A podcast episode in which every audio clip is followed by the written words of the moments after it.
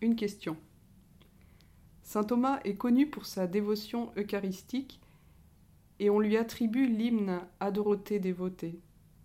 Cet hymne est-il vraiment de lui? À mon avis,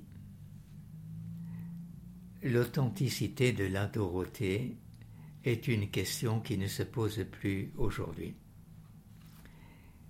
Avec la collaboration active du père Gauthier, jadis, j'ai fait le point de la recherche à ce sujet dans la première édition de mon initiation à Saint Thomas en 1993, il y a plus de 20 ans donc. Je laissais entendre clairement qu'une attitude négative à ce sujet était peut-être insuffisamment fondée. Depuis lors, deux éléments nouveaux ont été ajoutés au dossier en faveur de l'authenticité.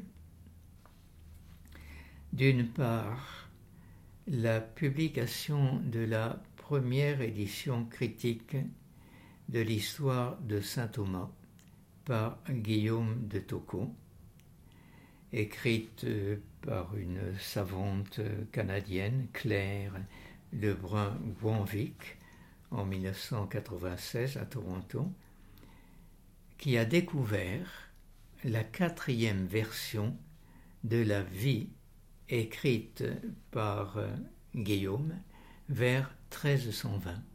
C'est l'année de la canonisation de saint Thomas. Cette vita contient déjà le texte de la Dorothée, c'est-à-dire à peine 50 euh, ans après la mort de saint Thomas. C'était le premier argument qui invitait à réfléchir. D'autre part, Robert Villox, actuellement professeur à l'université Santa Croce à Rome, après avoir interrogé les 51 manuscrits existants, conclut lui aussi sans réserve à l'authenticité.